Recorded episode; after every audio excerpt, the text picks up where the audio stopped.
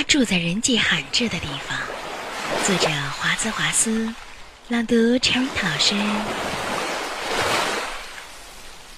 他在白鸽泉水旁边居住，孤独的路通往四面八方，无人把这位姑娘称赞，也无人将她爱怜。苔藓石旁长着一朵紫罗兰，羞怯的不让人看见，美如天上繁星，其中唯一的一颗更是清辉耀眼。他在生与死中都默然，谁知道他几时去了人间？他在墓中安眠，使我顿觉沧海桑田。我们的微信公众号是“樱桃乐活英语”，等你来挑战哟。